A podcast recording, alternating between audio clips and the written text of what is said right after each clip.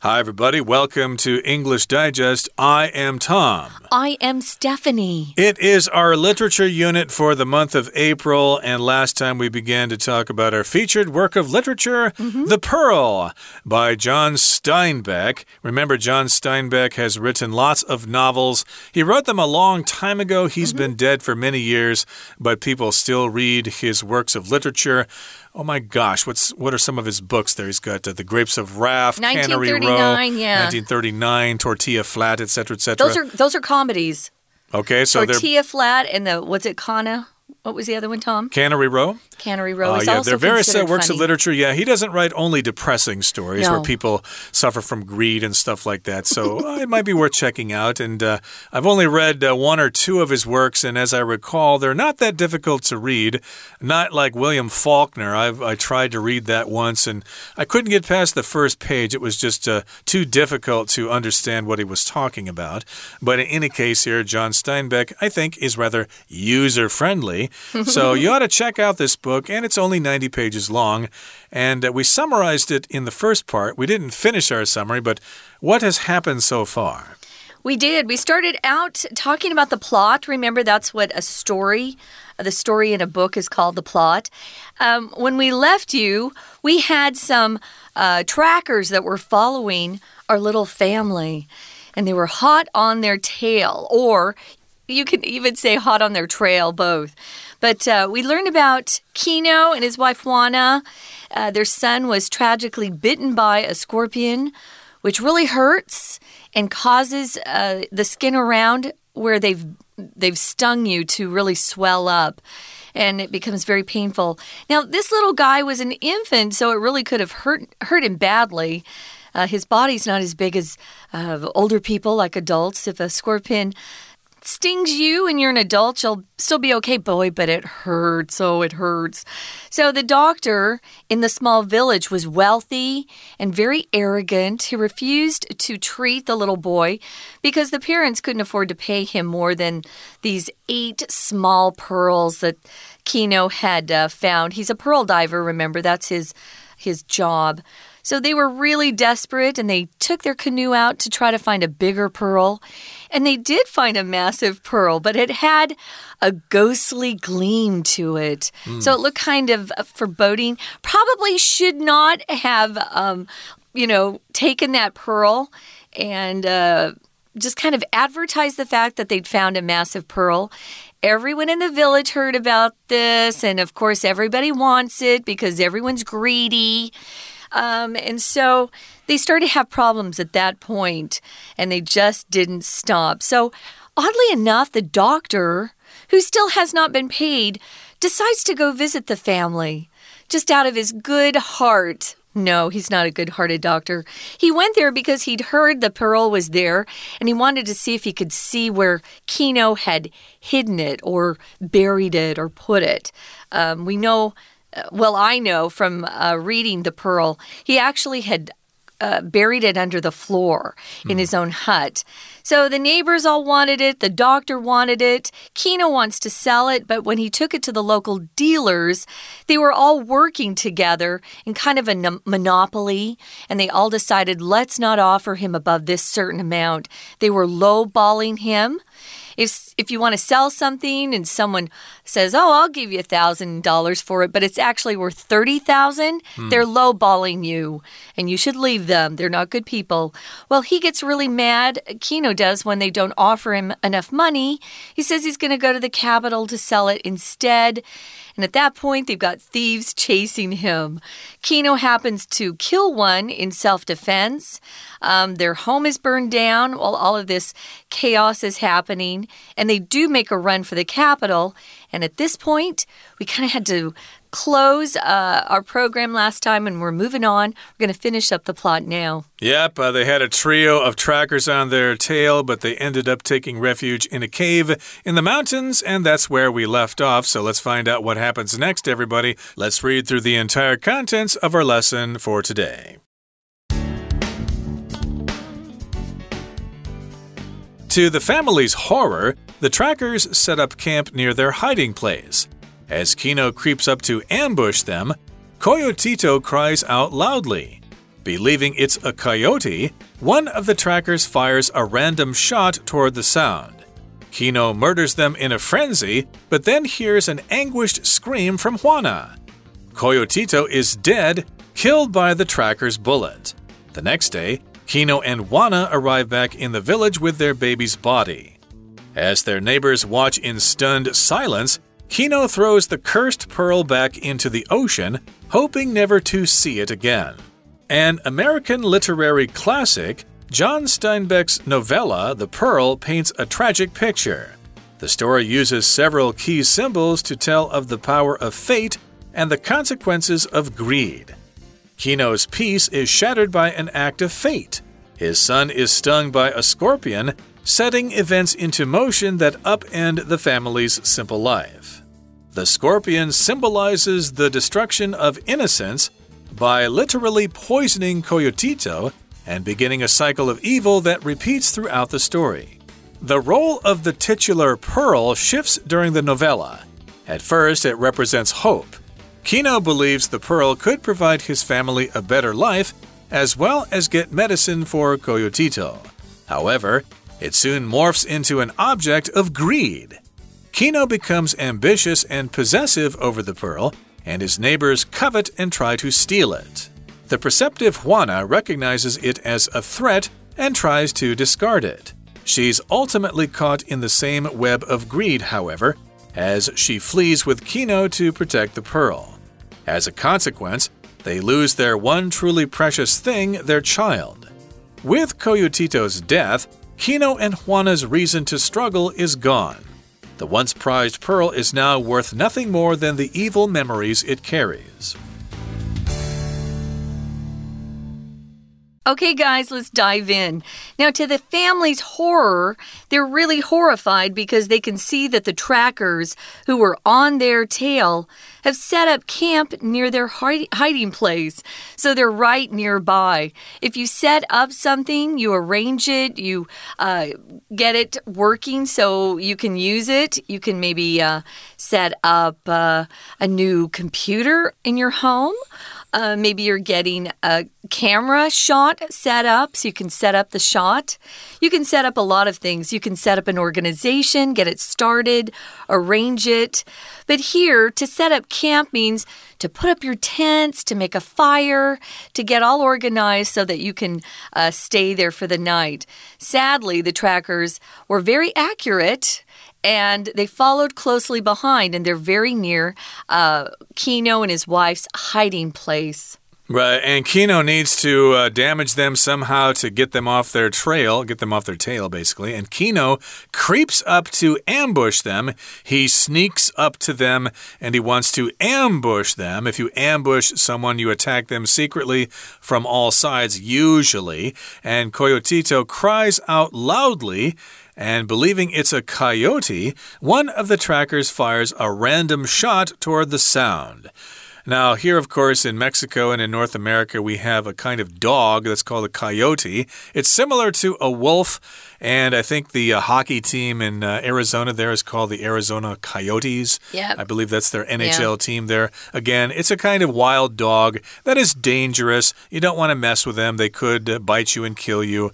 And here, of course, these uh, three guys, this trio of bad guys trying to catch up with them they hear the cry of Coyotito, but they don't know it's actually a human baby. They believe it's actually a coyote. A coyote, again, is that dog, and they make a sort of howling sound similar to wolves.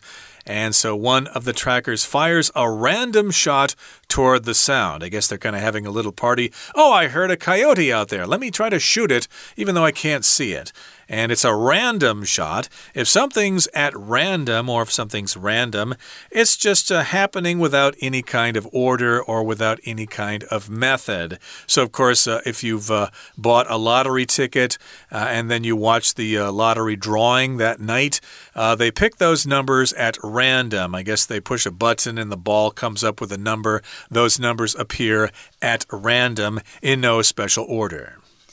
Right. So uh, it's kind of sad. You can't just take your gun and start shooting it wherever you want. It was a random shot toward the sound. Kino murders them in a frenzy. if you have read this book, you know that he takes some sort of weapon over. It's kind of gross. A machete, which is a really long knife. Ooh. And he goes over and he murders them in a frenzy. If you're in a frenzy, you're kind of insane and out of control. You can't control your behavior. You do things in a kind of a wild manner. Um, it sounds like he had just lost his mind there for a minute. And he then hears an anguished scream from his wife. Oh, this when I saw that, I thought, oh, this isn't good. Anguished means uh, you're experiencing something where you're really suffering, and this cry just comes from you, anguished. We use it a lot when someone has suffered a loss. Maybe someone's passed away in their family, or maybe their pet has passed away, and they're just, you know, so, so sad and just anguished. So the cry or scream comes from his wife. And here we find out why. Their little guy, Coyotito, is dead. How is he dead? Not from the scorpion's sting, no. He was killed by the tracker's bullet. Remember, one of the trackers just randomly fires his gun towards that sound he heard. He thought it was a coyote, and it wasn't. It was actually that little boy. Oh, no, that's tragic. So that's the tragic part of the tale of greed. Yeah. And the next day, Kino and Juana arrive back in the village with their baby's body. So they're sad here, the baby's dead. So they go back to the village and they've got their baby's body. And as their neighbors watch in stunned silence, Kino throws the cursed pearl back into the ocean, hoping never to see it again.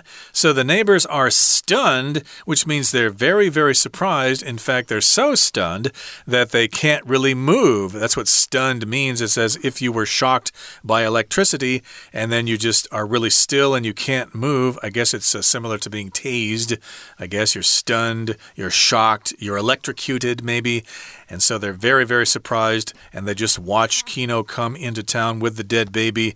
Kino realizes that his greed has destroyed his child's life, so he throws the cursed pearl back into the ocean, hoping never to see it again. Remember, it had that ghostly gleam, so maybe that pearl was haunted. Well, that brings us to the midway point in our discussion for today. Let's listen now to our beloved Chinese teacher. 听众朋友，大家好，我是安娜。我们昨天带大家看了一本短篇小说，这个短篇小说呢就叫做《珍珠》，它其实是要谈人性的贪婪，让希望变成绝望这样的一个故事。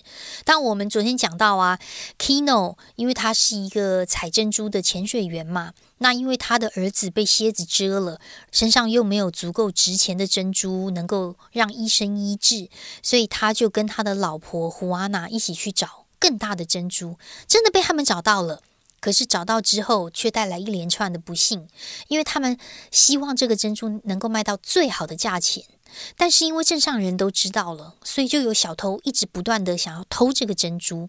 后来他们是带着珍珠跟小孩子跑到山洞里面去，但是呢，有一组三个人的小偷还是跟着他们。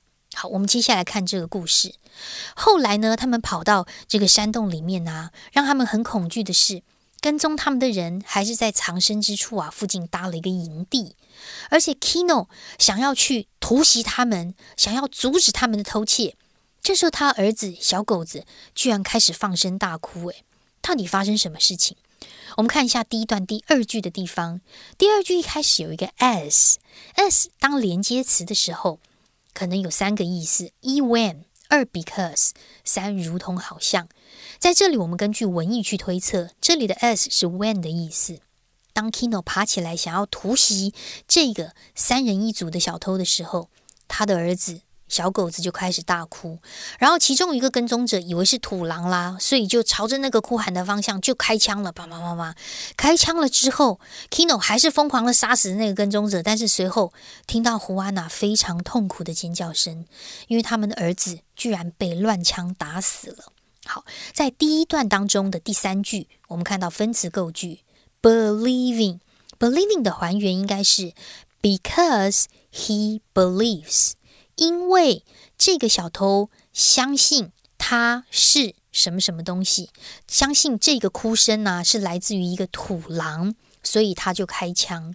那么我们把连接词的 because 删掉，believes 变成动词 ing believing，而 he 呢指的就是逗点之后的主词 one of the trackers，这个所谓的小偷的其中一个，所以句子又简化了。因为认为是土狼，所以就随机开枪。好，那现在因为小狗子已经死啦，所以呢，Kino 就只能带着古安娜呢一起把尸体带回村子里面去。所以，我们看一下第一段第四句这个地方，第四句是有点长啦，在冒号之后出现了一个分词构句，分词构句逗点之后的 killed，我们先还原成为 because he is killed，因为小狗子被这个 tracker 杀死了。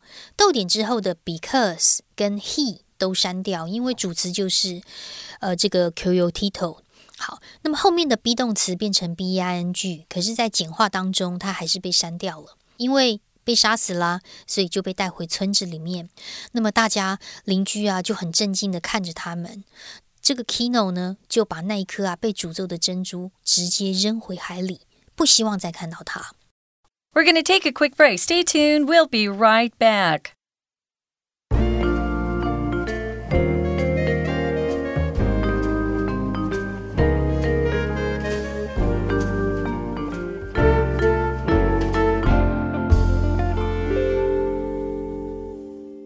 Welcome back, guys. We're talking about John Steinbeck's The Pearl, A Tragic Tale of Greed. And we kind of finished up uh, the novel in that first paragraph. But in any case, here we're going to talk now about the work of literature itself. An American literary classic, John Steinbeck's novella The Pearl, paints a tragic picture. It uh, tells us a tragic story. The story uses several key symbols to tell of the power of fate and the consequences of greed. So I guess this story is about fate, your destiny, what's going to happen to you, and how you probably have no control over that fate. It's kind of been already been decided by a power larger than you. And of course, we have the consequences of greed. If you are greedy, well, there are consequences. Things will happen as a result of that greed. Kino's peace is shattered by an act of fate. Now, an act of fate would be something that happens in life that you can't control. It just happens, um, either through bad luck or good luck. His son is stung by a scorpion. Remember, we learned in day one that that scorpion was kind of climbing down a little rope and Kino saw it before it stung his son, but he couldn't get to it fast enough. And then his little infant son was stung. That was an act of fate. Kino didn't bring it upon himself, it just happened. And this set events into motion. Um, and we see that it upends the family's simple life. To upend to something means to uh, cause something to completely change and cause a lot of problems and make something kind of chaotic to upend. If you lose your job, it kind of upends your whole life. Mm. It changes everything. Your routine has completely changed because now you need to go look for a job. What you're doing uh, has changed from minute to minute. So you don't want anything that upends your life. And that's what happened when that scorpion stung that little infant. Yep, the events upend their life. It, the events uh, screw up their life, basically. And the scorpion symbolizes the destruction of innocence by literally poisoning Coyotito and beginning a cycle of evil that repeats throughout the story. So, what does that scorpion symbolize? What does it mean? What does it represent? Well, that that uh, symbolizes the destruction of innocence. Innocence basically is when you haven't really had anything bad happen to you before. Life is generally okay.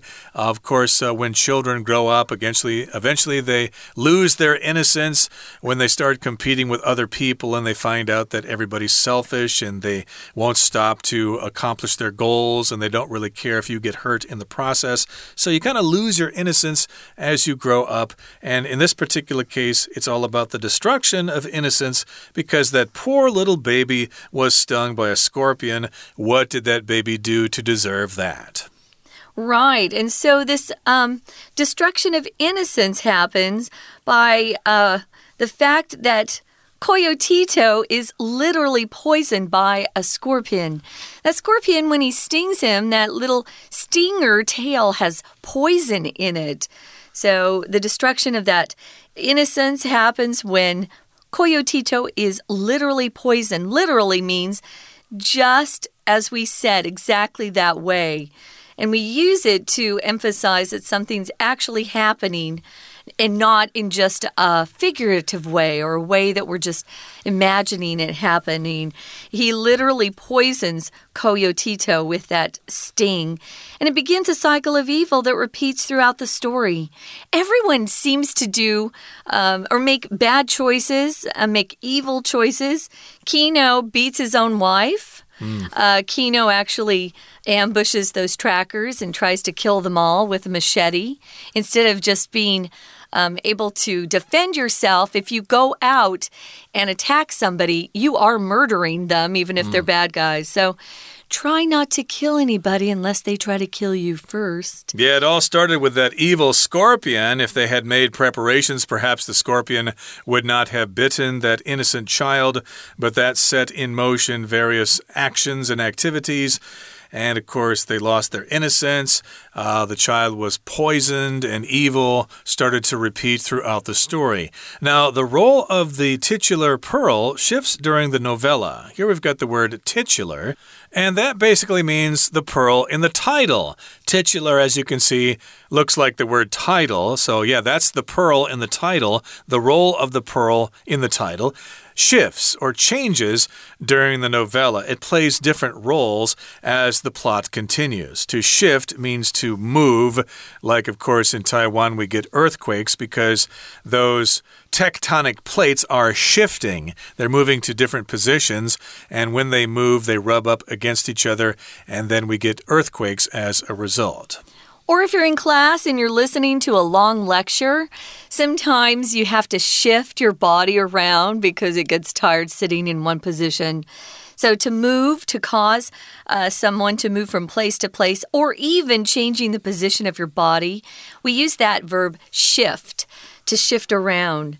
Um, so, here, and remember, it's the verb, not the noun, shift.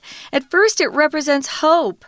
The pearl represents hope because Kino thinks the pearl could provide his family a better life as well as get some medicine for Coyotito or some medical help from that uh, wealthy, selfish doctor. However, it soon, more, it soon morphs into an object of greed. If something morphs into something else, it changes shape and it changes. Uh, sometimes it even changes your actions if it morphs. Uh, some of these crazy movies, like the what's it called, the trans uh, Transformers? Transformers, yeah. They morph into something else. Or even the X Men movies, some of those X Men uh, characters are able to morph into different uh, beings or shapes or things like that to morph, just to change into something. So it soon morphs into an object of greed. It started out representing hope, and then it changed into something that represented greed. Uh, indeed. So, yes, it changes into an object of greed. Kino becomes ambitious and possessive over the pearl. If you're possessive, of course, you want to keep it. You don't want other people to have it. And his neighbors covet. They really want it and they try to steal it. The perceptive Juana recognizes it as a threat and tries to discard it. If you're perceptive, you can see things that most people can't. Oh, how perceptive of you. And she's ultimately caught in the same web of greed. She goes along with his greed as she flees with Kino to protect the pearl. To flee means to run away from a dangerous situation. So as a consequence, they lose their one truly precious thing, and that's their little their little boy, their child.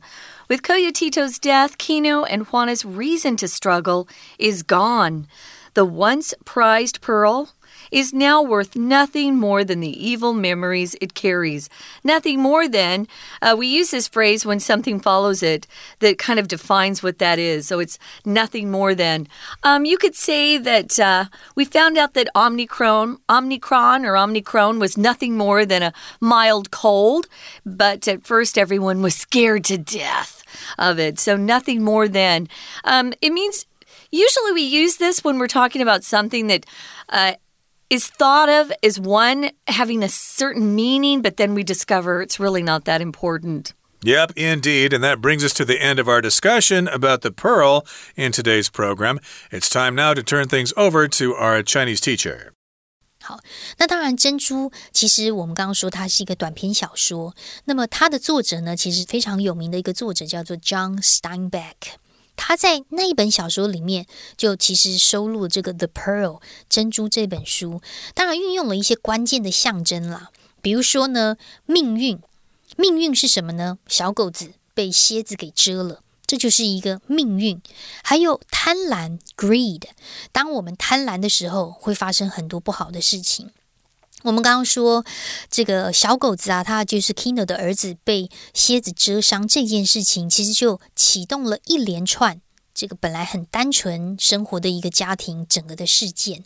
在第二段第三句这个地方，我们要特别注意哦。